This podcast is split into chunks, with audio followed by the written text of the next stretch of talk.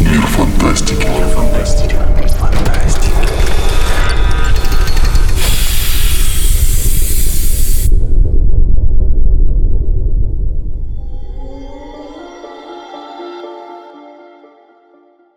Добрый день, добрый вечер, доброй ночи и даже доброе утро, дорогие друзья. Вы слушаете очередной выпуск фантастических новостей, обзора главных событий из мира книг, кино и видеоигр от журнала «Мир фантастики».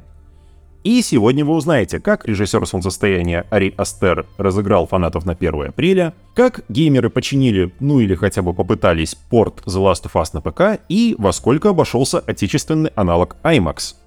У микрофона уже традиционно Никита Волкович, Поехали!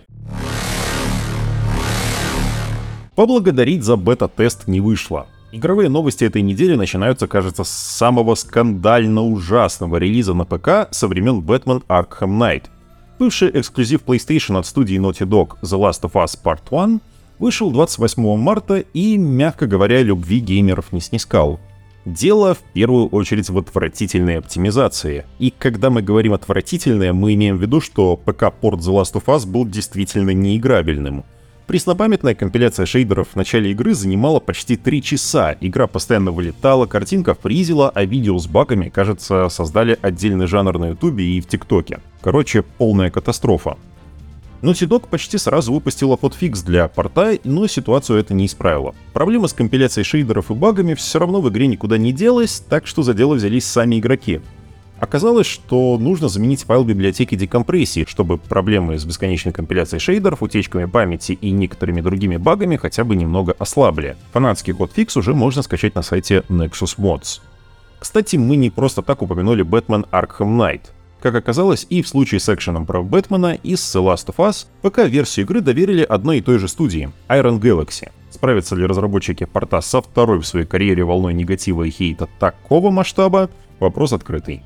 На момент записи подкаста рейтинг ПК-порта The Last of Us Part 1 на Metacritic составлял 56 баллов от прессы и лишь 1,7 балла от игроков.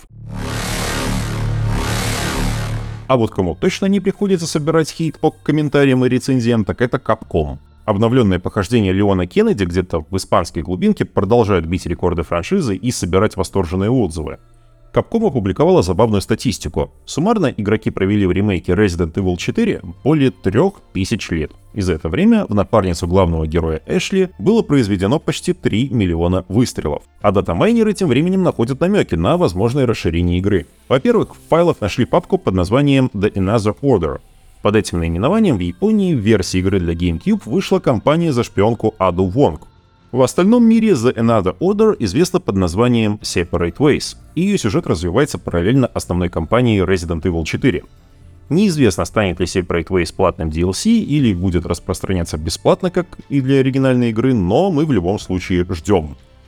Во-вторых, охотники за данными раскопали подробности режима «Наемники», который выйдет уже 7 апреля. Игровых персонажей будет 5. Леон Кеннеди, Ада Вонг, Джек Крассел, Альберт Вескер, агент Ханк и Луис. У каждого будут свои ощутимые преимущества и недостатки в бою.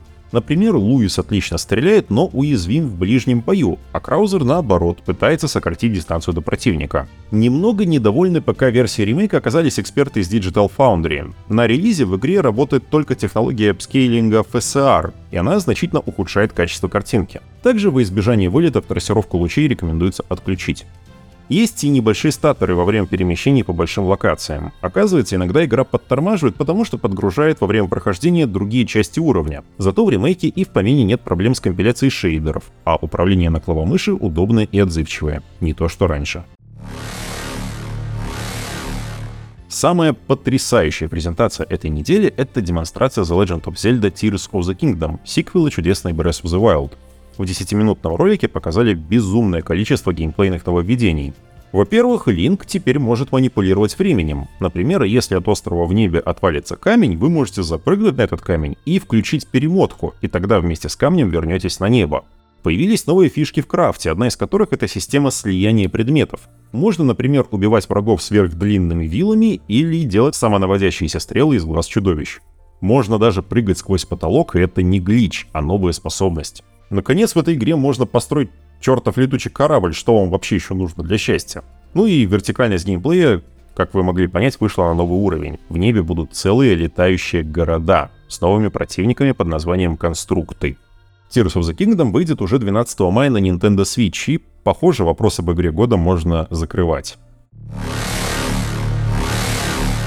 Последние две недели ознаменовались множеством сообщений от крупных игровых студий и издателей, что на E3 они не поедут. Так что итог закономерен. Самый крупный игровой конвент последних лет был отменен. Издатели предпочли проводить собственные онлайн-трансляции и заглядывать на другие онлайн-мероприятия, которые, как показала практика, дешевле в организации и не менее эффективны с точки зрения привлечения аудитории. Похоже, теперь главным летним игровым ивентом станет Summer Game Fest. Ну, поздравляем Джеффа Килли. Больше крупных событий в игровой индустрии на этой неделе, кажется, не случилось. Но кое о чем в формате одной строки мы все же расскажем. Разработчики визуальной новеллы Tron Identity показали новый геймплейный трейлер игры. Игрок возьмет на себя роль детективной программы, которая должна разобраться с неким преступлением, совершенным в сети. Детективный Immersive Sim с процедурной генерацией расследований Shadows of Doubt выйдет уже 24 апреля. На фестивале демоверсии игра поражала своими амбициями, но определенно нуждалась в полировке. Так что если вы изголодались по Sim и детективам, обязательно попробуйте. Бывший продюсер серии Dragon Age Марк Дарра вернулся в BioWare в качестве консультанта. Как отмечают в студии, Дарра нужен для того, чтобы органично сплести новаторские идеи Dreadwolf с предыдущими частями серии.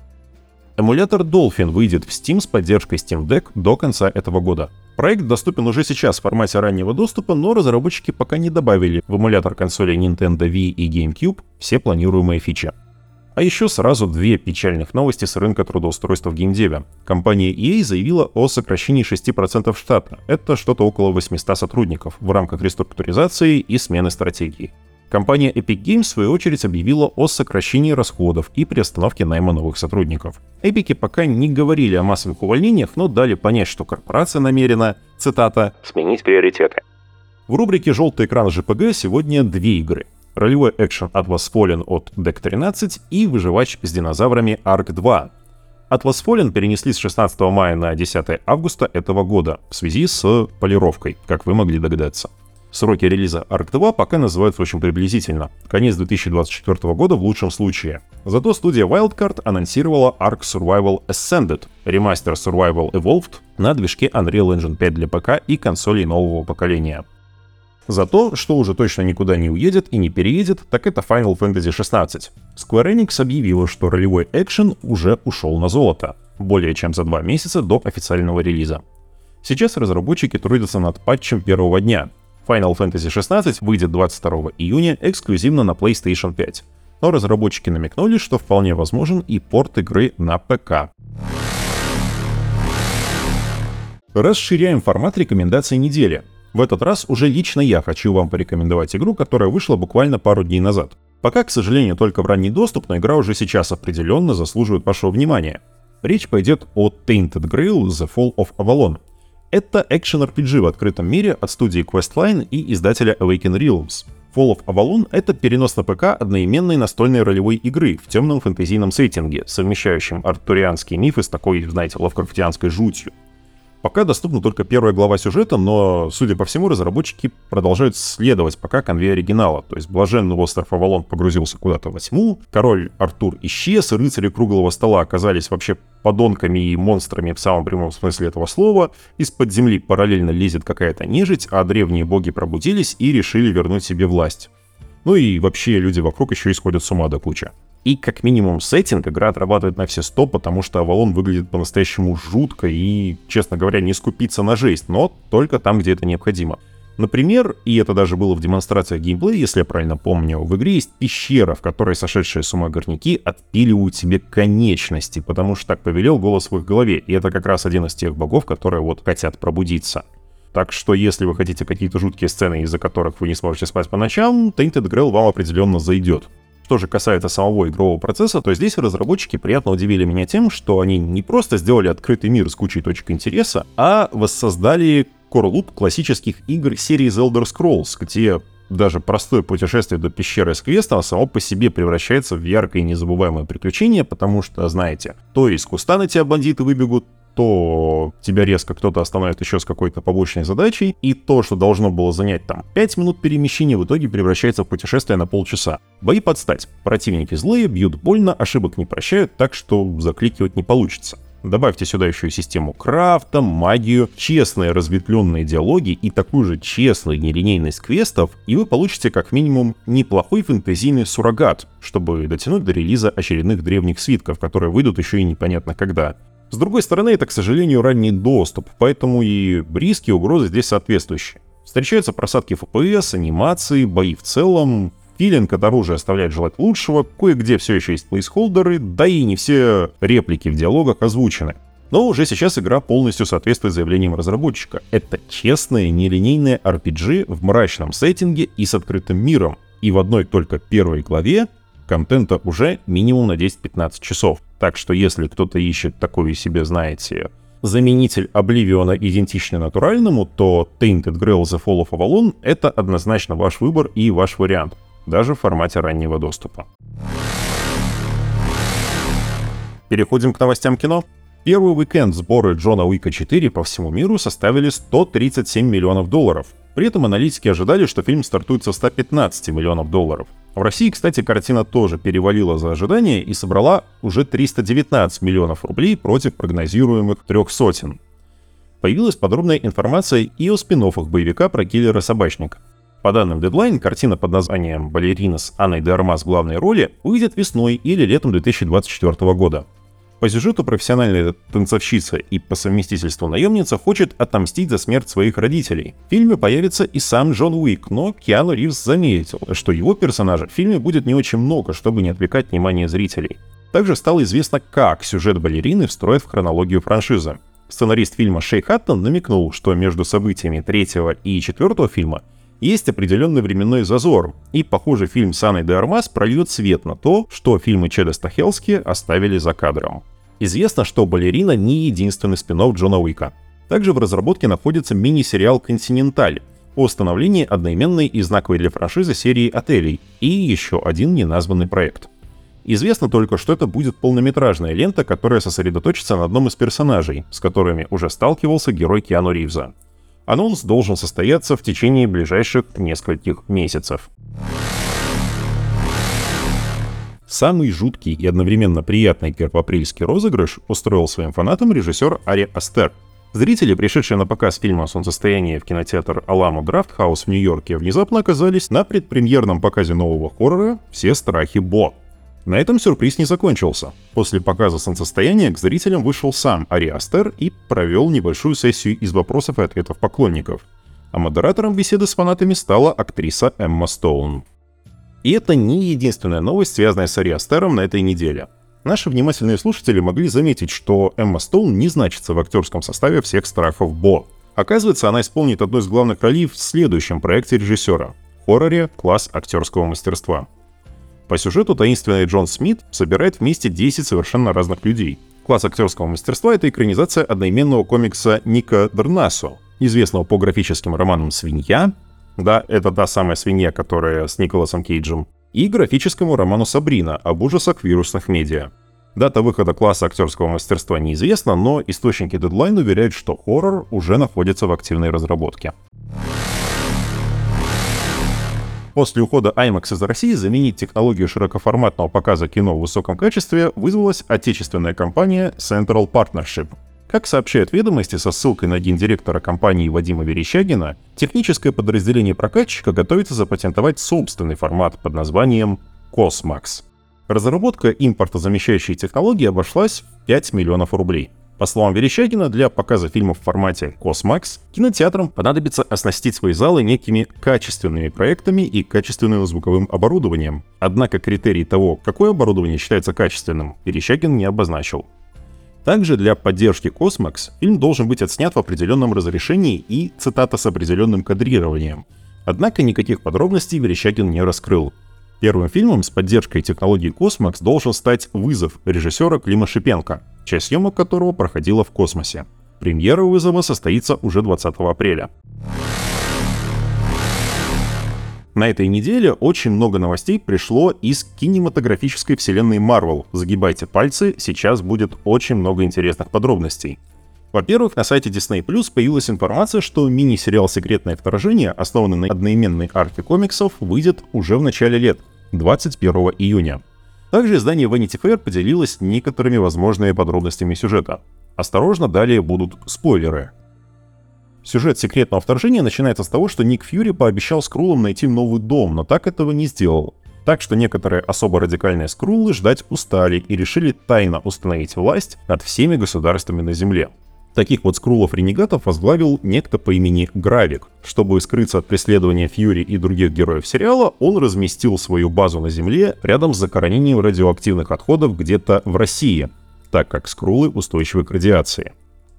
Также известно, что к скрулам-захватчикам примкнула некто Гайя, которую исполнила Эмилия Кларк.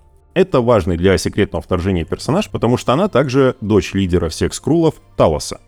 Оливия Колман сыграла британскую разведчицу, которая прежде работала вместе с Ником Фьюри, но также успела поработать и против него.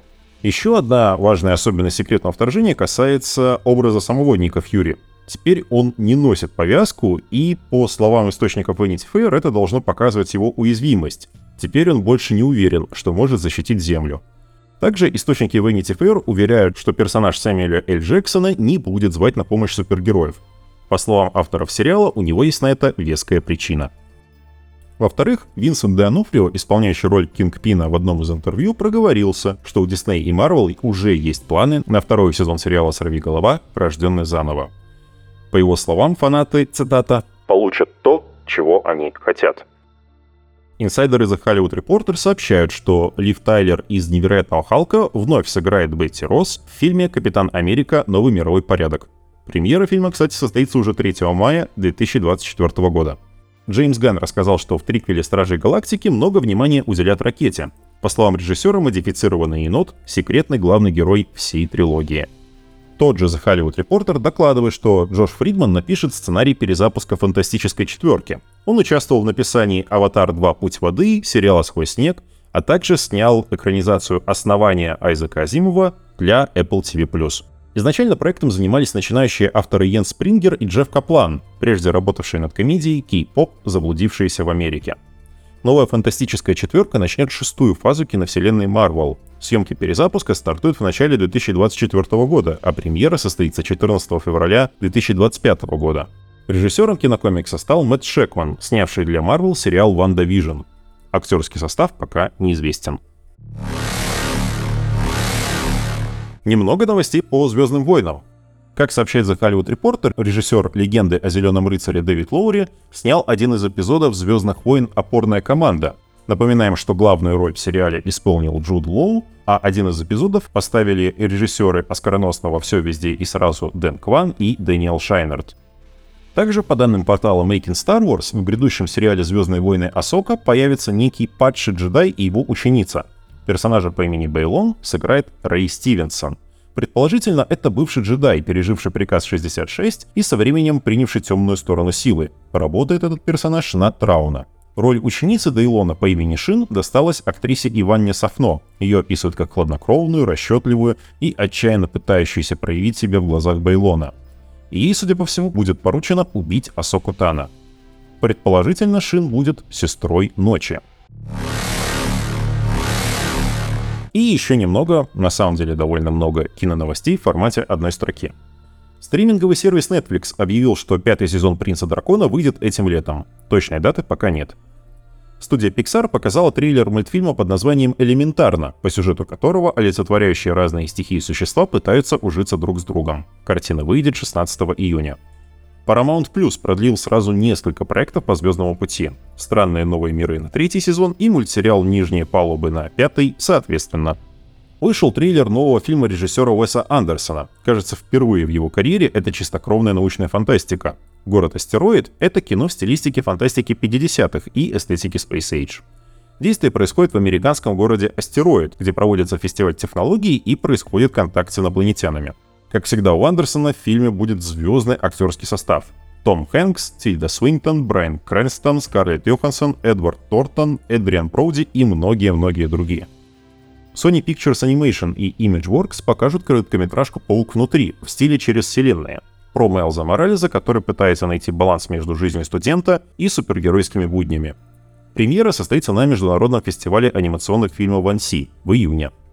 Netflix объявил, что в аниме-сериале «Скотт Пилигрим против всех» к своим ролям вернутся абсолютно все актеры из одноименного фильма Эдгара Райта 2010 года. Сам Райт тоже работает над проектом вместе с создателем оригинального комикса Брайаном О'Мелли. Также СМИ пишут, что лайв-экшен Лило и Стича обрел свою Лило. Главную роль в фильме исполнит дебютантка Майя Киалоха. В режиссерское кресло сядет Дин Флейшер Кэмп, номинант на Оскар за мультфильм «Марсель. Ракушка в ботинках». Режиссер Чак Рассел, известный по «Маске», «Кошмары на улице Вязов 3» и «Стирателю», снимет ремейк «Колдовской доски» хоррора 1986 года. Одной из главных ролей исполнит Джейми Кэмпбелл Бауэр, сыгравший Векну в «Очень странных делах». Adult Swim выпустил трейлер Unicorn Warriors Eternal, нового анимационного сериала Генди Тартаковского. Главный герой мультсериала — космический монах, эльф-воин, волшебница и робот по имени Коперник, которые сражаются со злом. Похоже, секретные материалы вернутся. По данным создателя сериала Криса Картера, новыми сезонами планирует заняться Райан Куглер, режиссер обеих «Черных пантер». Будет ли это перезапуск или продолжение секретных материалов, не уточняется. Картер отметил, что Райан Куглер рассчитывает сделать актерский состав более, цитата, «инклюзивным». Переходим к новостям книг. Рик Риордан показал обложку новой книги в серии «Перси Джексон и Олимпийцы» с подзаголовком «Чаша богов». По сюжету романа главному герою предстоит получить рекомендательное письмо с горы Олимп, чтобы поступить в Университет Нового Рима. Выйдет книга 2 сентября. Издательство «Стрель СПВ» представило новое издание повести Аркадия и Бориса Стругацких «Понедельник начинается в субботу». Книга выйдет в серии шедевры мировой литературы с иллюстрациями и комментариями. Также на этой неделе Астерилис ПБ выпустила новое издание темного фэнтези от румынского писателя Флавиуса Арделяна. Под одной обложкой выпущено сразу два романа «Скрыба святого с красной веревкой» и «Пузырь мира и не мира». Переводом занималась, кстати, наш автор и большой знаток румынской культуры Наталья Асаяну. К прочтению крайне рекомендуем. И последняя новость на этой неделе от Астерилис ПБ. Издатель запустил новую серию «Звезды научной фантастики. Русская линия». Первым романом в новой линейке стал киберпанк от Анастасии Ивановой под названием «Оболочка Зеро». Похоже, в этой книге одновременно нашлось место и вестерну в нетривиальном сеттинге, и легкому романтическому приключению, и даже философскому рассуждению о сути и природе данных в постинформационном обществе. Издательство «Фанзон» продолжает радовать фанатов «Звездных войн». В продажу поступил роман Майкла Ривза и Стив Перри «Звезда смерти». Хотя формально книга относится к легендам, то есть не является каноном, это все еще самый полный, захватывающий и интересный рассказ о строительстве машины для уничтожения целых миров. И еще один интересный анонс от Фанзон. Издательство готовит к продаже ориентальные фэнтези Замиля Ахтара «Стальные боги». «Стальные боги» — первый роман одноименного цикла, но его сюжет совершенно самостоятельный и законченный. Книге встречаются элементы истории и культуры народов Ближнего Востока, а также лавкрафтианские мифы и легенды эры крестовых походов. В продажу «Стальные боги» поступят уже в мае. Отдельно расскажем о новых изданиях комиксов на русском языке. В продажу поступил первый том серии комиксов «Паучьи миры. Нуль паук» от издательства Камильфо. В сборник вошли с 1 по 6 выпуски серии «Паучьи миры» 2019 года. Внутри все как мы любим. Майлз Моралес путешествует по паучьей мультивселенной и встречает своих самых безумных двойников. Открытым остается только вопрос, а кто же вообще такой этот Нуль-паук? Также уже в продаже на русском языке первый том серии Гранта Моррисона «Новые Люди X. Полное собрание». Ран Моррисона — одно из самых значимых и масштабных событий в истории всех комиксов Марвел. Шутка ли, здесь уже в самом начале гибнут примерно 16 миллионов мутантов. А в довесок к уже полюбившимся героям автор добавляет новых, не менее колоритных персонажей. В общем, если вы ценитель комиксов Marvel, космических опер или лично Гранта Моррисона, новые Люди X вы обязаны попробовать. В завершении целая пачка геймерского нонфикшена от Бомборы, Издательство представило сразу три книги, которые, кажется, сами просятся на полку ко всем, кто не просто любит видеоигры, но интересуется закулисьем индустрии. Первая — Терри Вулф. Гений наносит ответный удар. Хидео Кадзима и эволюция Metal Gear. Большое исследование с комментариями самого Кадзимы, о чем же на самом деле была одна из самых популярных франшиз игровой индустрии. Какая часть на самом деле посвящена мемам, как Кодзима сопротивлялся добавлению мультиплеера в свои игры и многое другое именно здесь. Вторая — Джуст Ван Дерен, по ту сторону игр, принципы успеха Minecraft, Angry Birds, Pokemon Go и других феноменов мировой гейм-индустрии. Ван Дерен рассказывает об играх не как о развлечении, а как о коммерческих проектах, и как крупные разработчики и издатели делают все, чтобы пошатнуть положение друг друга на рынке.